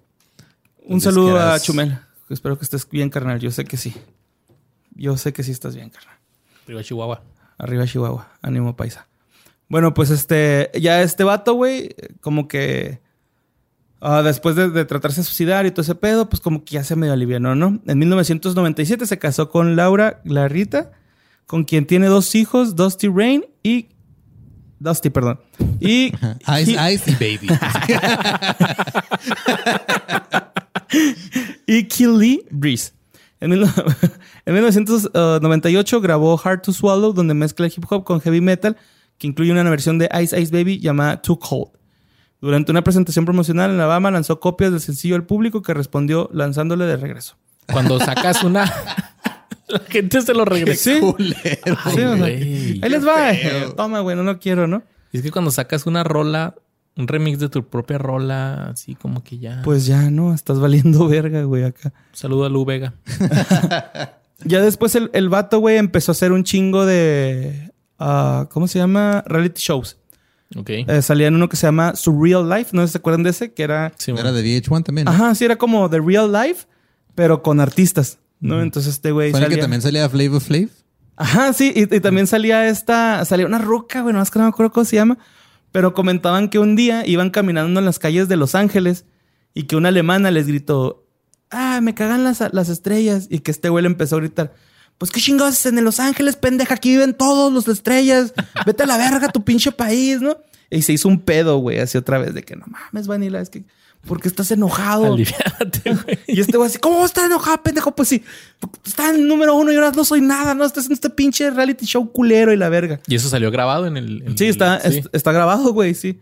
En 1999 debía aparecer un especial de MTV donde algunos invitados criticaban y ridiculizaban diversos videos. Uno de ellos sería Ice Ice Baby. Luego Vanilla Ice aparece en el tendría que aparecer en el show para destruir un sencillo suyo con un bat de béisbol. No mames. O sea, haz de cuenta como si ahorita Lolo nos dice, güey, nos vamos a burlar de su podcast y acabándose el, el- el programa, ustedes van a destruir todo su set. Sí, por eso me cae Lolo, se le dijo la chingada el güey. ¿Ves? Yo no haría eso. Ah, gracias vos. Gracias, ¿no? vos. Pero Lolo, el de los estudios de leyendas legendarias. Ay, ay. Oye, no va a ser, oye, vos no vas a mandar matar a Lolo tampoco, güey. Sí, no te vayas jefe. Tranquilo. Es compa el Lolo. Sí lo queremos, güey. Entonces, haz de cuenta que ese era el pedo del, del show y el güey dijo, no mamen, güey. Simón, la canción está culera. Simón, mi disco está culero. Mi vestimenta está culera, lo que quieran, pero mi video está bien chingón. Y no voy a destruir mi pinche video. Y empezó a destruir el set del programa. Cosa que todos dijeron así de que no, güey, Vanilla Ice se está volviendo loco, ¿no? Y Vanilla Ice, güey, rompió los muebles, güey. Rompió, hasta le hizo como que le iba a poner un batazo, batazo al anfitrión, güey. Es que, o sea, te invitan a un programa para humillarte. Para humillarte, y, si- güey. Y, si reaccionas como debes reaccionar, como no mames, porque me quieres humillar? La gente dice, ay, te estás volviendo loco, ¿no, güey? Sí, está- ellos se están llevando a, a, ¿A la locura? A la locura. Me lo imaginé como el meme de Milhouse acá. No quieren que sea feliz. Qué tan miserable tengo que ser. Ah, ya, güey. Pobrecito, güey. Vanilla Ice, güey. Ya después, en el 2001, lanzó un álbum, eh, el álbum Bipolar, continuando con la línea metalera. Y en el 2003 salió al mercado la recopilación Hot Sex. El más reciente álbum de este, del estudio Platinum Underground, mezclado con rap, nu metal y hip hop. eh, que pues no ha tenido éxito. Pero tengo que mencionar, güey, que el primer video, el primer video, el primer disco de Vanilla Ice, donde viene Ice Ice Baby, dice este güey que estaba celebrando, güey, que le había llegado el disco de oro. Y que al día siguiente le llegó el disco de platino, güey. Y luego que la semana siguiente el pinche disco doble de platino, no sé cómo se llame, güey, el que viene después. Y Que viene después de Platinos Diamante, ¿no? No sé, güey. Se me hace que eso es en YouTube nada más, ¿no? ¿O sí? No, pues este, los de YouTube están basados en. Ah, ok. Y luego ya después eh, sacaron que hacia la próxima semana le llegó el otro, ¿no? O sea, pero dice que el güey que todavía terminaba de empedarse por el de disco de oro ya le había llegado el de platino, güey. Entonces, pues fíjate que tan chingón fue el éxito, ¿no? En 2012 participó en la película That's My Boy. En España, llamada como Desmadre de Padre. La del Andy Samberg y el- Andy Samberg y Adam Sandler. Ajá. Madre. A mí me encanta esa movie, güey. Y, y estuvo nominada como peor película. Peor, él estuvo nominado como peor actor de reparto de película. Adam Sandler estuvo nominado como peor actor de película, pero, güey. Los racis, ¿no? Los- Es que tú, tú eres a las películas lo que Luisardo es a la música, güey. No, no, no, no. Tan, tampoco No, tan no, güey. tampoco te vayas recio. Es que, güey, también tenemos que ver comedia así simple, ¿no? Acá, güey, esa, esa pinche película está en mamorna, güey. O sea, está, Está chida, la neta está también tan me gusta. pendeja, güey, que está chi... No, sí, güey. Soy lo que Luis a la música en las movies. Ah. Bueno, este... Después, este... En el 2015 apareció como personaje secundario en, el, en la película de Adam Sandler. También Ridiculous Six. Esa sí no la vi. Los, los seis ridículos, algo así se llama en español. O en España se va a llamar Seis personas ridículas. sí, totalmente. Seis cool. gilipollas. Ah, película que en la que aparecería como Mark Twain, ¿no? Están jugando con un póker y hacen ahí unos comentarios bastante racistas, unos chistes bien racistas. Y pues están, sí no está tan padre. Nada más me da un chingo de risa cuando cuelgan a este Taylor Hofturn. ¿Se llama así el de el del crepúsculo, el hombre lobo? Taylor, Lo- Taylor Lautner. Taylor, Taylor Lautner. El vato mamado. Ajá, el vato mamado que se quitaba la playera para todo. Cuando lo cuelgan a ese güey está bien chistoso. Bueno, Es que se quitaba la playera porque no te puedes convertir en lobo con playera, güey. Porque No, no, pues. no te va a quedar. no, aparte se te rompe, güey. Como que no está tan chida la economía para andar rompiendo playeras. Bueno, Sí. La canción Ice Ice Baby en el 90 fue denunciada por el plagio de la famosa canción de Queen y David Bowie Under Pressure. Y aunque en un principio Vanilla Ice eh, negó reconocerlo, pronto no tuvo más remedio que llegar a un acuerdo extrajudicial para no ir a juicio debido al evidente caso. Que es lo que les digo que pues el güey dijo, ya, tengan su feria, bueno, la chingada. En febrero del 2015 fue acusado de haber robado varios artículos entre diciembre y febrero de una propiedad abandonada que estaba junto a una residencia en la que se encontraba renovando. Entre los objetos que le encontraban a Van Winkle estaba un calentador de agua de piscina y algunos muebles. Los bienes fueron restituidos por la policía a su legítimo dueño después de un día bajo custodia. Manila fue puesto en libertad y dijo ante las cámaras de televisión que cubrieron el incidente que todo había sido un malentendido y que su caso tomó proporciones ridículas. Es triste que las buenas noticias no corran tan rápido, dijo. Dijo, ah, es un malentendido. Pensé que era mi casa y me está llevando los muebles porque no era mi casa y me la quería llevar a mi casa de verdad. Algo así por el estilo. Oiga, traigo esto, es que lo vi y pensé que no era de nadie, ¿no? Así prácticamente. O la que le aplicaron un compa, güey, acá. Una vez le robaron el estéreo de su carro y luego salió el güey, así que no manches, me robaron el estéreo. Y luego llegó un güey y luego, oye, este, aquí está tu estéreo. Se lo quité al güey que se lo robó. Pero dame 200 baros. Ay, qué chingón, ¿no? Arre, si me lo instala, sí. ¿No? Acá. Pero, güey, este, pues ya ahorita Vanilla Ice vive en Sushan, güey, con su esposa, sus dos chavitas. Y tiene una colección de mascotas bien bonitas. Tiene tortugas, tiene erizos y tiene un cangurito bien bonito. Tiene un canguro. Un cangurito, güey, de verdad, y está bien bonito. Está- Que lo pone a pelear, ¿verdad? Acá. No, no lo pone a pelear. Yo espero que no. Pero, Güey, pues, pero sigue ganando dinero, imagino, por esa sigue canción, produciendo. ¿no? ¿no? ajá, no. O sea, de hecho, creo que paga, güey. Sí, ponen su Tiene que pagar. de- Ajá. Y este, pero el güey ahorita está. ah, tiene como un- una productora de música y están generando bastantillas bandas. Creo que le grabaron un disco a Deftones, güey. Así cosillas así medio pesadas. Ajá. Pues ahí va. Poco Sí, poco. o sea, el güey sigue en producción musical, sigue con su familia, con su primera esposa, que también hubo un escándalo porque la agarró a vergazos, güey. y sí, güey. Aliviánate, güey. La agarró a vergazos, güey, y la esposa nada más le dijo a la shota así de que llévenselo. Mi esposo no es así, pero creo que ahorita está muy alterado por toda la crítica que está llevando en este momento y, ¿Y quién se los llevó? Los de Ice. la policía ¿Con qué se bajó la inflamación la esposa? con Ice Ice, baby.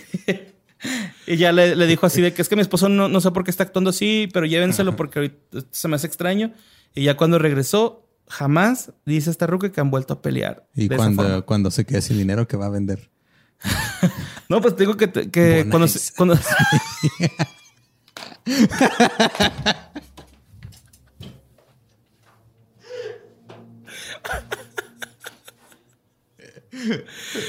Ay, güey, ese chiste reventó a Borre, que no sé dónde se fue. ¿Fue al baño? no sé. Pero supongo que regresará. ¿Cuánto va de tiempo? güey? 55. Va, va. Yo me calmé, güey, por ese chiste. Estuvo muy vergas, güey. Están bien vergas esos chistes, güey. Me encantan, güey. Son lo mejor. Y pues ya, güey. Después de tanto escándalo, ahí anda vendiendo. Bon Ice, Baby, güey. ¿no?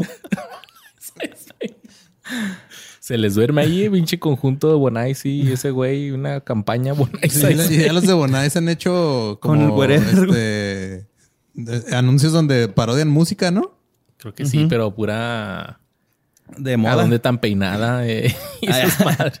¿A dónde también? Oye, tú viste a Vanilla Ice, ¿no? En el Pal Norte. Sí, güey, me tocó verlo y me, me causó mucha risa que antes ah, salió el vato que lo presentó y dijo: Desde los Estados Unidos, Vanilla Ice. Tocó una rola que no sé cuál es, Go Go Ninja y Ice Ice Baby. ¿Cómo lo recibió la raza? Bien chido, güey. En cuanto lo, yo cuando lo vi, güey, dije: ¿What? Vanilla Ice. No mames. Y bailaba, bailé, güey, la verga. Stop. El ninja rap. Y luego ya después seguía Molotov y luego el Tito agarró el micrófono y lo desde la Ciudad de México, Molotov. Acá, güey, pero se hizo chido acá. Porque lo dijo en forma de cague. Y este, sí, tocó muy, muy chingón Vanilla Ice. Bueno, cantó, rapeó, no sé. Y ahorita tiene un fan, tiene un fan base, güey, underground, bien cabrona, güey. De hecho, este güey dice que, este, su... Él sigue cantando y rapeando porque su- sus fans lo necesitan, ¿no? Lo quieren y él va a trabajar para sus fans, no para la crítica ni para los medios, porque los medios también lo bombardearon bien gacho, güey, así como con este MC Hammer. Simón. Se lo agarraron un juidotote, güey, de cuino, güey. Y este güey, pues, se emputó, ¿no? O sea, obviamente vas a colapsar, güey. Luego ese güey tenía 19 años, o sea, ahorita ya tiene 56, 56 me parece, ¿no? Espérate, es que cambié el guion. 52. Tiene Ok. 52 y pues ya ahorita ya está un poquillo más maduro, supongo. no sé. Y Pero pues bueno. eso fue Vanilla Ice. ¿Quién más nos traes, Borre? Mira, si escucharas una canción, esta canción en español, te sacarías de pedo, güey, porque diría algo así como: Me gustan las nalgonas y no puedo mentir sobre ello. Así es. El señor Mix a Lot. I Like big butts and I cannot lie. Que hay un video bien chingón de un gordito cantando esa rola en un altavoz del Walmart, güey, del paso, güey. De, bueno, del gabacho, ¿no? No sé si sea el paso, pero. Yo con esa rola me acuerdo de, del video, bueno, no sé si llamarlo sketch o de Van Marguera con Tony Hawk. Ah, que traen las que nalgotas, ¿verdad? Están los gordos ahí patinando, güey. Sí, que se avientan costales de arena, ¿no? En las rampas. Pues también la de Can't Touch This sale en uno de Jackass, ¿no? Casi todos, güey. Puros One Hit Wonders en Jackass. Bueno, este, pues vamos a hablar de Sir Mix-a-Lot, ¿no? Que en 1986, una cinta de demostración grabada por él con el tema Square Dance Rap empezó a sonar en emisoras de radio del Reino Unido. Su popularidad le llevó a lanzar la canción como sencillo y ser incluido en el concierto UK Fresh en el Wembley Arena junto a artistas reconocidos de la época que el desmuerto llenó lo mismo que Wembley. Según yo. Más, ¿no? No, este, Wimbledon. Wembley le Ah. caben como 100 Sí, güey, Wembley es el Ah, estadio. Wimbledon, sí, el, cierto. estado Azte- el estadio Azteca. Ajá. Ah, no, entonces ni de pedo, ¿va, güey? Son como han de ser como que unas 110 mil personas. Al rato, al rato. Ajá, No, acá como Wimbledon, donde juegan tenis. Y fíjate, yo dije que los Beatles me la pelaban. Perdón, los Beatles no me la pelan. Todo confundido, güey. Bueno, ese día hubo mucha confusión. Alcohol se llama. Su primer éxito en los Estados Unidos fue en 1988 con el sencillo Pose on Broadway, que daba la impresión que hablaba de Nueva York cuando en realidad se refería a la calle del mismo nombre en Seattle. La canción utilizaba una pista extraída de la canción Fame de David Bowie y otros éxitos entre 1988 y el 90 fueron la versión Iron Man junto con la banda Metal Crush. Todos, Church, aga- todos Church, Church. agarraban rolitas del Bowie, güey. Simón. Pues es que Bowie está bien cabrón, güey. Y los temas originales Burn Biscuits, Square Dance Rap, Beepers y My Hoopty. Trabajó con DJ Magic Mike, acelerando el ritmo de su voz y usando el apodo de Kid Sensation. Firmó con Nasty Mix Records inicialmente, pero los dejó para establecer su propio sello llamado Rhyme Cartel Records, que firmó con America Recordings. Su canción más conocida es Baby Got Back, del álbum 1992, Mac Daddy. Esta canción es la que verdaderamente le dio fama y le permitió ganar en 1993 un Grammy por mejor actuación de rap en solitario Ajas. con esa rola. En el 93 colaboró con la banda grunge, de grunge de Seattle, Mud Honey, para la canción Freak Mama, incluida en el soundtrack de la película Judge- Judgment Night. En el 95, Sir Mix-a-Lot fue el protagonista de la serie de televisión The Watcher en la cadena UPN. Salud. Ay, güey, este güey me va a hacer eruptar. en el 96 lanzó su disco llamado Return of the Boompasaurus. The Bumpasaurus. Boompasaurus. Que fue un fracaso comercial debido a la poca promoción, por lo que dejó el sello discográfico. Sería como el bultosaurio, pero como bulto de pompa, no bulto de Ah, ok, de enfrente. Ajá. pompasaurio, más bien sí. El pompa. Ok. El retorno del pompasaurio. No, pues que con esos nombres, ¿cómo quiere éxito?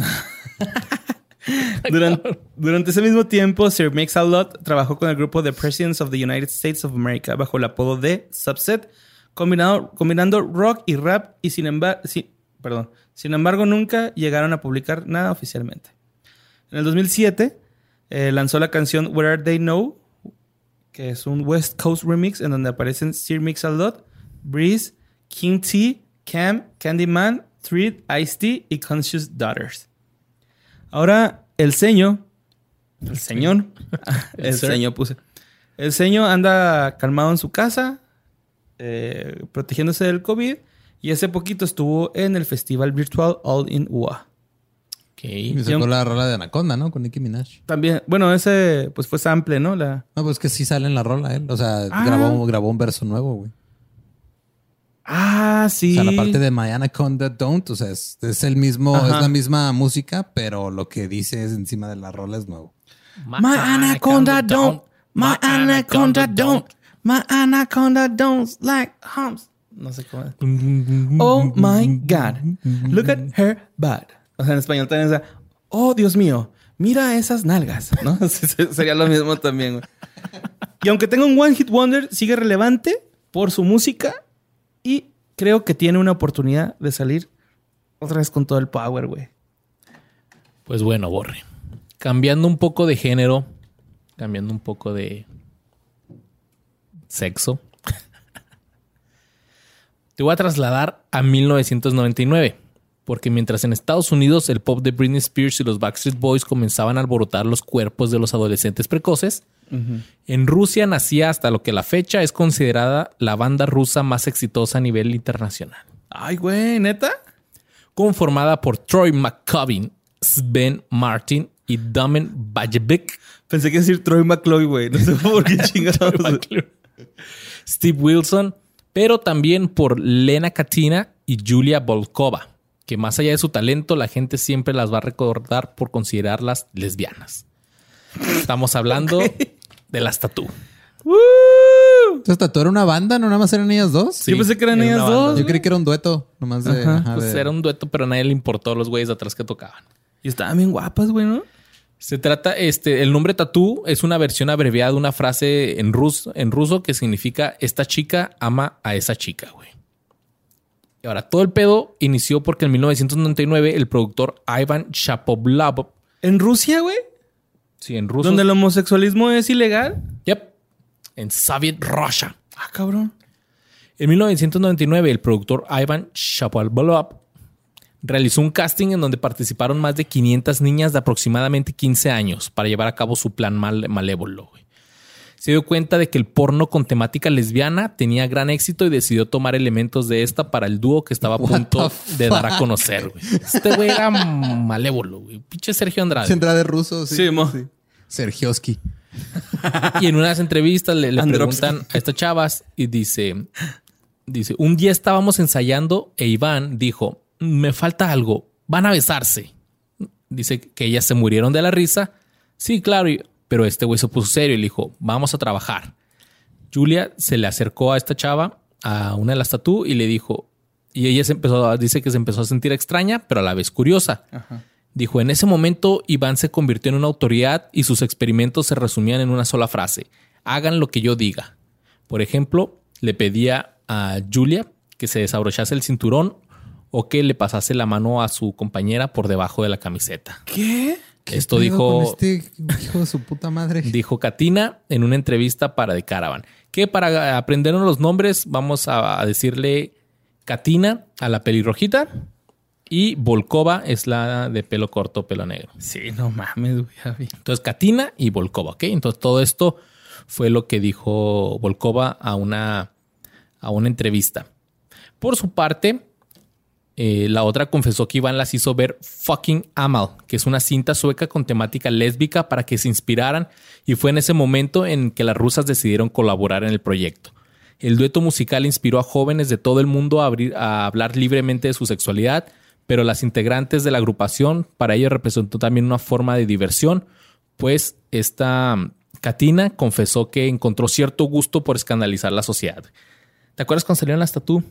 Se armó un pedo de que, ah, es que se besan en el video y ay, todo el mundo decía que eran lesbianas, son lesbianas, son lesbianas. No sé, yo andaba muy ocupado. Traía las manos ocupadas, muy cabrón.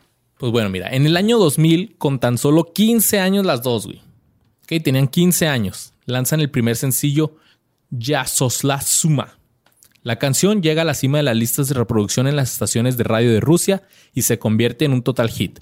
La rola fue tocada en las estaciones de radio nacionales y locales más de 10.000 veces.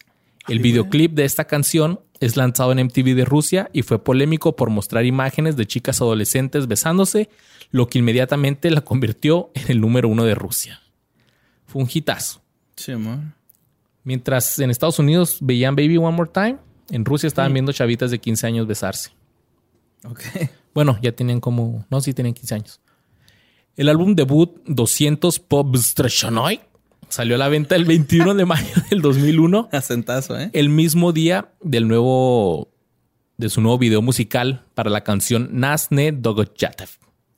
El video se convierte en el más caro de la historia en toda Rusia. Ok. En, to- 30 dólares. en Y total, se quedaron con 10, güey, así, ¿no?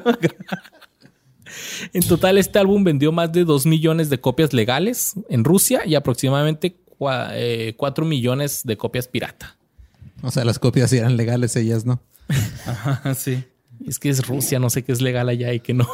Mira, todo lo que haga humano a una persona es ilegal, güey. Allá. Pues en agosto del 2001 inician la grabación de la versión en inglés del álbum donde se van a traducir las canciones. La primera como All the Things She Said y la segunda como Not Gonna Get Us. ¿Te acuerdas de la Not canción? gonna get us. Not gonna get us. No sé ¿Te acuerdas, así, va. ¿te Algo acuerdas así. el video de esa canción que van Iban en un tren, ¿no? En un tren y Ajá. pues según esto fue pues, ese es el que según esto fue el más caro de la historia hasta ese entonces de Ay, Rusia, que ¿en porque fueron helicópteros y una mamada y- Y ahorita pensar que se podría grabar con un dron. con un dron. Fíjate cuánta gente perdió su jale. Anyway, en julio del 2002, el rodaje del video musical de la versión en inglés de Yasosh La Suma, que es All the Things She Said, comenzó. Pero solo las partes donde las chicas cantan fueron regrabadas para crear la atmósfera del video que había sido filmada dos años antes. Entonces, estas chavas sacan su rola y dos años después ya sale el video de, en inglés de All the, Things, All the Things She Said, que todos nosotros vimos acá. Oye, espérate, ya me saqué de pedo. O sea, ¿el tren sí era de verdad? Sí, ¿Sí van arriba del tren, güey? Sí, no sé si son dobles. Eso sí no me consta, pero sí. No, sí es ella porque salía acá hasta caminando así, ¿no? Acá sexy, güey. Pues yo creo que sí, tienen 15 años. No, no mames, güey. A los 15 años uno hacía Bueno, pendejadas. Rusia, ¿no? A fin de Sí, cuentas. en Rusia. ah, súbete al tren, sí. Vas a traer un oso en la espalda. Bueno, las dos realizaron un tour de promoción en Europa. Durante el recorrido, Tatú dio alrededor de 50 entrevistas publicadas en todos los idiomas europeos. Que son como 50 idiomas en Europa.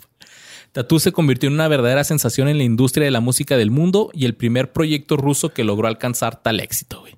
ok. El trolololololo nunca no, no llegó a ese éxito, güey. Yo pensé que ibas a traer a ese, güey. de- Ah, se va para, para otro especial. Lo, lo, lo, lo. ¿Sabes cuál me da un chingo de risa también, güey? Uno que son como unos güeyes, unos alemanes que traen un tecladito y los están... ti, ti, ti, ti, ti, ti. Ah, sí. Uh, sí los dijo, güey. Estos hijos de la verga, cómo me caen bien, güey. Después de todo el éxito por Europa y Rusia, se aventaron la gira en Estados Unidos y con eso comenzó la censura. Las chicas realizaron una presentación en el canal de NBC con el show de- en el show de Jay Leno, mientras usaban camisetas que en ruso decía a la mierda la guerra. Así en ruso. Nadie supo que decía eso hasta después. ¿verdad? A la mierda Bush, ¿no? Más tarde resulta que la producción del programa de Jay Leno recortó el beso que se dan durante la canción de She Said, porque siempre que cantaban en vivo se dan un besito ahí, mamelón. ¿Y si eran morritas o nomás por el pedo? Ahí va, ahí va, ahí va eso. Ay, güey. Y bueno, recortaron esta versión y los estadounidenses al día siguiente de que salió al aire eh, eh, su presentación, se descubrieron el significado de las palabras de las camisetas y el dúo tuvo prohibido realizar presentaciones para la cadena de NBC. Pero días después acudieron al show de Jimmy Kimmel en, en la ABC, en ABC, con camisas donde dice censurado. se pusieron unas... ¿Pero unas- en ruso? No, no, es así en inglés. Ah, ok. Está bien chida. Ahí está el video en YouTube. Póngale Jimmy Kimmel Tattoo. Y la chava se dice... Y esto debido a la, a la censura que tuvieron en el programa de Jay Leno. Ahí Julia, eh, una de estas chavas, toma la mano de, de Jimmy Kimmel y le escribe en él las palabras que llevan, eh, que tenían sus camisas de a la mierda, a la guerra. Se las escribió a este güey en la mano. Así este güey así como que, ah, fuck. Ah, no. Me rayaron la mano. Y cuando el grupo cantó la canción de All the Things She Said, se tuvieron que tapar cuando se dieron el besito. O sea, así como que... Como ¿así? así como que se... No lo voy a hacer aquí contigo. No, ni no, güey, no lo hagas. Pues sí, de por sí, güey. La otra vez que nos dimos un, que me diste un besito de amigos, nos hicieron un chingo de memes, güey. Estaba pedo. Estábamos pedos. Pero no significa que no quise hacerlo. Estas chavas representaron a Rusia en el Festival de la Canción de Eurovisión en el 2003. ¿Te acuerdas que hemos hablado un chingo de este Festival de Eurovisión? Bueno, estas chavas representaron a Rusia eh, en, en el 2003. Quedaron en el tercer puesto a tres puntos de coronarse campeonas de dicha edición. Pero sí ganaron el premio Bárbara Dex a, la a las concursantes de Eurovisión peor vestidas del año. No mames. Algo sí ganaron. Qué culero premio. Sí. No que Melody. Melody nunca ganó nada. En el mismo año se estrenó la serie documental Anatomy of Tattoo, donde el dueto dejó en claro que no eran lesbianas, que esto era solo una imagen publicitaria de era idea de su manager. Katina dijo, nunca he sido lesbiana, nunca me ha traído una chica, tuve mis dudas porque estaba fingiendo ser algo que no soy, pero luego pensé que si podía ayudar a otras personas que sí lo eran, pues ¿por qué no? Pues sí. También Volkova habló sobre sus problemas en las cuerdas vocales, ya que aseguró que su representante legal de aquel entonces la forzó a elevar su voz al máximo en algunas canciones, lo que provocó un deterioro en sus cuerdas vocales y posteriormente ser sometida a una cirugía. Ay, güey. Y es que si tienen la voz así bien finita. Ah, cabrón. Pinche Stitch, ¿no? No, con no quieras, Ojana. Ojana se me... Ay, güey, usted- No, pero sí, sí alcanzaban notas altas, ¿no? Porque, por ejemplo, acá era- tipo Pepe Madero. Así iban para arriba bien cabrón, güey. Bueno, no sé de música y nada más dije para arriba porque sonaba. ¿Eh? No sé. ¿Sí está bien? Agudas. Ajá. En uno de los episodios finales de esta serie, Volkova mencionó la idea de regresar a los Estados Unidos en la primavera del 2004 para grabar con los nuevos productores. Ya habían conseguido productores en Los Ángeles después de que mandaron a este güey a la chingada porque ya estaba muy tenso el, el Sergio Andrade ruso. Sin embargo, poco después de esto, ella quedó embarazada y la grabación se retrasó. Que por cierto, hay muchos fans se sintieron, o sea, fans Traicionados. ajá, dijeron así como que, ah, ¿cómo, cómo dices ser lesbiana y quedaste embarazada? Cosa que no tiene nada de malo que una lesbiana No, quede pues, embarazada. Claro pero, que no. pero pues era Rusia y no te creas, aquí eran los fans como que de todo el mundo. El 23 de septiembre del 2004, Volkova dio a luz a Victoria Pavlovna Volkova. No se habla A la ruso, Vicky, a la Vicky. A la Vicky. Vika. Le, le dicen Vika. Tatu lanzó su segundo álbum en inglés el 5 de octubre del 2005 titulado Dangerous and Moving. El 17 de mayo del 2007 Tatu emitió un comunicado dirigido a sus fans que decían Cuando el segundo álbum de Tatu salió, muchos de nuestros fans de orientación sexual alternativa pensaron que los habíamos mentido y traicionado. Esto no es cierto, nunca hicimos eso y siempre hemos defendido el amor sin fronteras. Por eso el 26 de mayo de ese mismo año volaron a Moscú para participar en la manifestación del orgullo gay. Pues que más bien fue publicidad engañosa por parte de su manager, ¿no? O sea, que Sí. su manager dijo, este pedo vende, háganlo. Pero ellas lo tomaron del lado chido de, no, pues si vamos a ayudarle a alguien, lo vamos a hacer. Aunque Que la intención no- original era una culerez del manager. Ey. Y de hecho, el video original ruso de All the Things She Said en Rusia sí está más eh, Explícito. más hardcore que el de la versión americana. Porque no te estoy diciendo que no lo puedes buscar, pero no lo buscas. El 28 de noviembre del 2009, Tattoo obtuvo el título de leyenda de MTV en los MTV Russia Music Awards. Órale. En marzo del 2009, un comunicado fue difundido en el sitio de la banda y también en su MySpace. Ah, ¿Te acuerdas de MySpace, güey? Que indicaba que la banda ya no sería de tiempo completo y que Katina y Volkova estaban trabajando en proyectos en solitario. En marzo del 2011, 2011, el dúo saca su último disco antes de su separación oficial, Waste Management Remixes, separados en dos discos diferentes y un álbum lanzado digitalmente con el que ponían fin a su carrera. Días después, el dúo anunció que Tatú se separaba y que querían eh, por ahora brillar en su carrera como solistas. Agradecieron a sus fans por todo el apoyo que les brindaron durante 12 años. En agosto de ese mismo año, Lena Katina anunció su nuevo sencillo Never Forget con su disco en solitario para octubre, mientras que Volkova anunció su sencillo All Because of You. En agosto del 2013, Katina se casó con su novio después de tres años de noviazgo, el músico esloveno Sash Kuzma.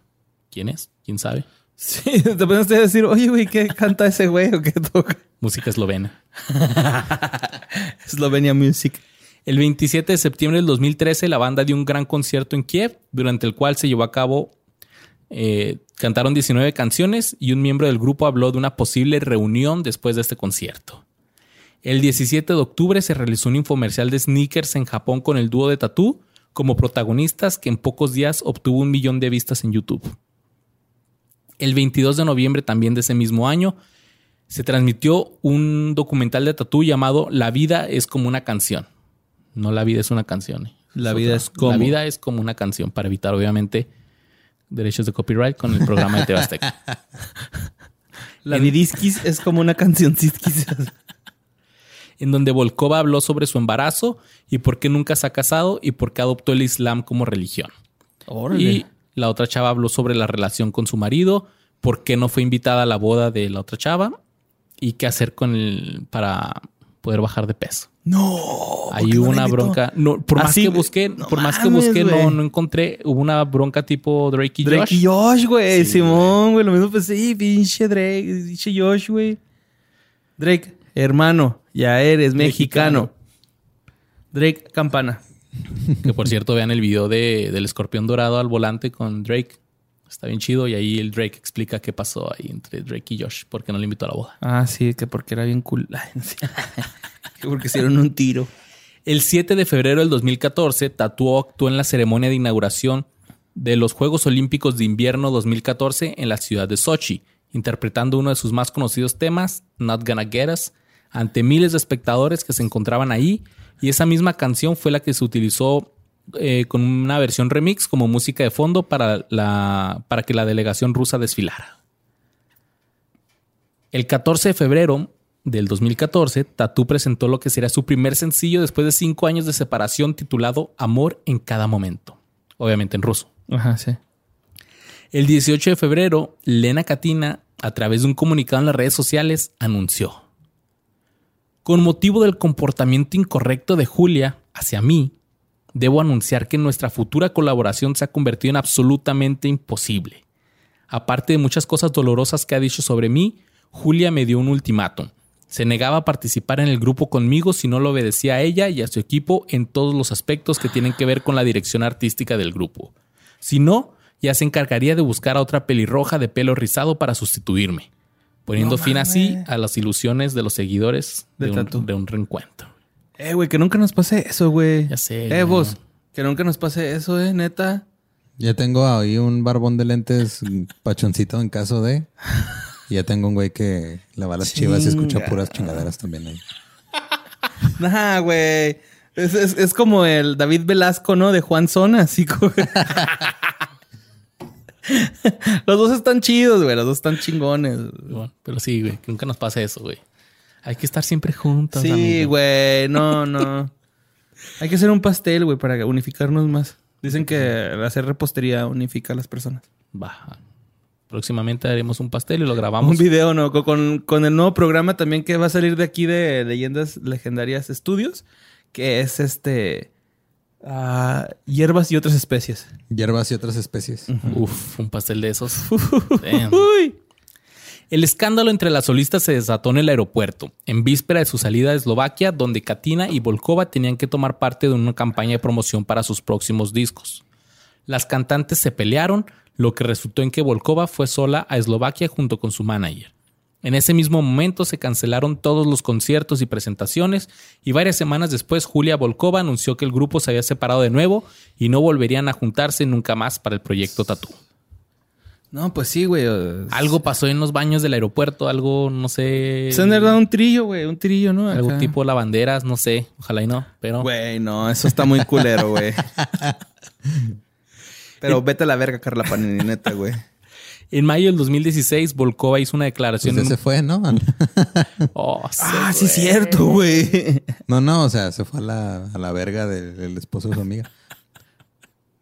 En mayo del 2016, Volkova hizo una declaración en un programa de televisión ruso en el cual la cantante reveló que fue diagno- diagnosticada con cáncer de tiroides en el 2011 y que fue deteriorando, su- deteriorando su, voz. Pobrecilla, güey. En mayo del 2016 se reunieron nuevamente para cantar en la ceremonia de los 25 años del grupo musical infantil Neposedi en Rusia, que imagino que es algo así como que parchís ruso, Timbiriche. timbiriche ruso. Y Volkova presentó su nuevo sencillo Spasit Lyunimir y Lena Katina interpretó su canción All Around the World. Entonces se, estuvieron ahí, pero no cantaron como Tatú. Cantaron cada una por su lado. por su lado. Actualmente ambas cantantes continúan sus carreras en solitario. Julia Volkova es madre de una niña de 14 y un niño de 11 años y tiene su propia línea de zapatos a la que ha llamado CNC Shoes by Julia Volkova y con, le- con el que al parecer le está yendo bastante bien. Qué bueno. Y por su parte, Elena Katina se divorció de su esposo y tiene un hijo de cuatro años y con su proyecto como solista ha recorrido varios países, especialmente en Sudamérica. Que también mencionabas que vino hace poquito a México Ajá, sí. y le- algún youtuber la entrevistó. No recuerdo quién es, pero ahí si ustedes nos pueden poner quién. Es que no estoy seguro si era un youtuber, güey, o en un programa de televisión, pero salió una. Una de las dos. Creo que fue la pelirroja, fue la que salió. Ah, sí, pues es ella. La otra ya por el cáncer y todo eso ya no pudo cantar chido. Y, eh, Por andar de malvibrosa, va, güey. Es que neta, la gente no, no se llenen de, de odio, güey. Es porque también el odio conlleva enfermedades, güey. La neta, sí, corajes y cosas de ese tipo de cosas. Si si te enferma, güey, está culero. Entonces, vivan la vida y sean felices. Que yo creo que eso pasa con, con los grupos o las bandas que no eran compas, sino que los juntaron. O sea, Eh. que trabajen juntos, que a final de cuentas se vuelven compañeros de trabajo y todo el mundo nos ha pasado que no nos cae bien alguien del jale. Sí, de hecho, aquí tuvimos la suerte de que después de que se hizo el casting de 500 personas, que eran dos güeyes que eran compas de la uni, pero... Fue pura pinche coincidencia. Pero qué bueno que no, no nos obligó a hacer besos gays. Aún. Oh, ese güey me va a picar. ¿Quién yo? Ah, no. ese puto. Ah. Moyotote. Un moyotote. Zancudo. Un zancudo para la gente. Y eso fue las tatú. Las tatú ahí siguen todavía cada quien por su lado, pero siguen vivitas y coleando. Oye, y hasta cierto punto eran como medio rockers, ¿no? O sea, porque me acuerdo que sí tenían cierta comparación con evanenses, así como que- no no sé. Evanescence. Evanescenses. Bueno, esa madre. No, creo que. No, no tanto del pedo así de musical, sino de imagen, güey. Como que sí tenían ese ladillo ahí, ¿no? Acá de. Y me acuerdo que lo pasaban seguido de- en, en MTV, güey, esos dos. Sí, es que tuvo un chingo de, de éxito. Esa, yo, yo nomás, la neta, yo nomás me acuerdo de Not Gonna Get Us y All the Things She Said. De ahí, como vimos, tuvieron mucho, mucho más, pero al menos acá a mis oídos ya no, ya no llegó nada. Sí, fue, fue muy. Se apagó muy rápido, ¿no? Tatu? Pero sí me acuerdo mucho de esa tranza de que, ah, es que son lesbianas y Eh. las lesbianas y, Y satánicas y acá. Pero que ¿no? estuvo chida que abrieron, finalmente abrieron las puertas para que muchos se aceptaran primero que nada y lo pudieran decir. Que eso está súper, súper chido. Súper. Así que eso fue. Este ¿Qué que fue fue? de ellos, eh, One Hit Wonders, parte número 2. Va a haber parte número 3, 4, 5, 6, hasta que nos los acabemos. Tenemos que sacar a donde podamos, ¿no? Material. y eh, a ustedes que eh, nos están escuchando, les queremos decir que ya tenemos Patreon y vamos a aventar otros dos. Dos One Hit Wonders ahí en Patreon para los que son miembros. Así que lo van a poder estar escuchando. Está muy fácil suscribirse. También puedes para los que son este. Están suscri- miembros en, en- en YouTube. También a los que tienen su membresía. Para ustedes les va a llegar este contenido especial que cada. A partir de ahora, bueno, pues cada, cada programa vamos a tener estos dos extra que van a estar. Pues contenido para Ajá. ustedes con mucho, mucho amor. Que ahí tenemos este también como. No sé cómo se dice, Luis, como los- los- las secciones que hicimos. ¿Niveles? Los niveles, ajá. Ah, Ok. Que vienen siendo. ¿Sí los podemos decir esos todos? Sí, ya, sí, sí, Sí. sí, sí. Nuestro primer nivel es Hermano de Malcolm. hermano de Malcolm. El segundo es fan de la Britney. Y el tercero es primo de Bel Air, ¿no? Entonces, para que este, Cada uno tiene su, su- sus beneficios. Bueno, más bien, uno tiene más que otro, pero todos tienen. sus Anyways, ustedes ahí métanse y chequenlos y ya cuál les conviene más, cuál les gusta más y les vamos a agradecer infinitamente. Recuerden seguirnos en nuestras redes sociales como que fue de podcast. Y también en nuestra fanpage, no, nuestro grupo de, de fans que se llama Fans de que, Fans que fue de ellos. Fans de qué fue de ellos. Y a mí me encuentran como Luisardo García Ahí me encuentran con Mario López Capi. y los queremos un chingo. Y nos vemos en la próxima, Nos muchachos. vemos. Gracias a por llegar hasta aquí. Hasta la próxima.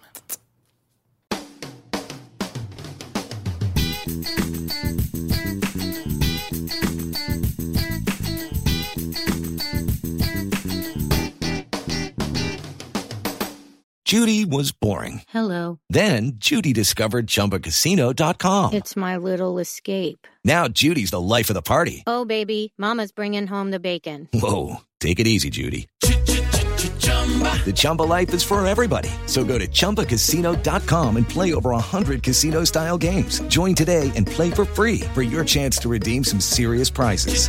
chumba ChumbaCasino.com. No purchase necessary. Void where prohibited by law. 18 plus terms and conditions apply. See website for details.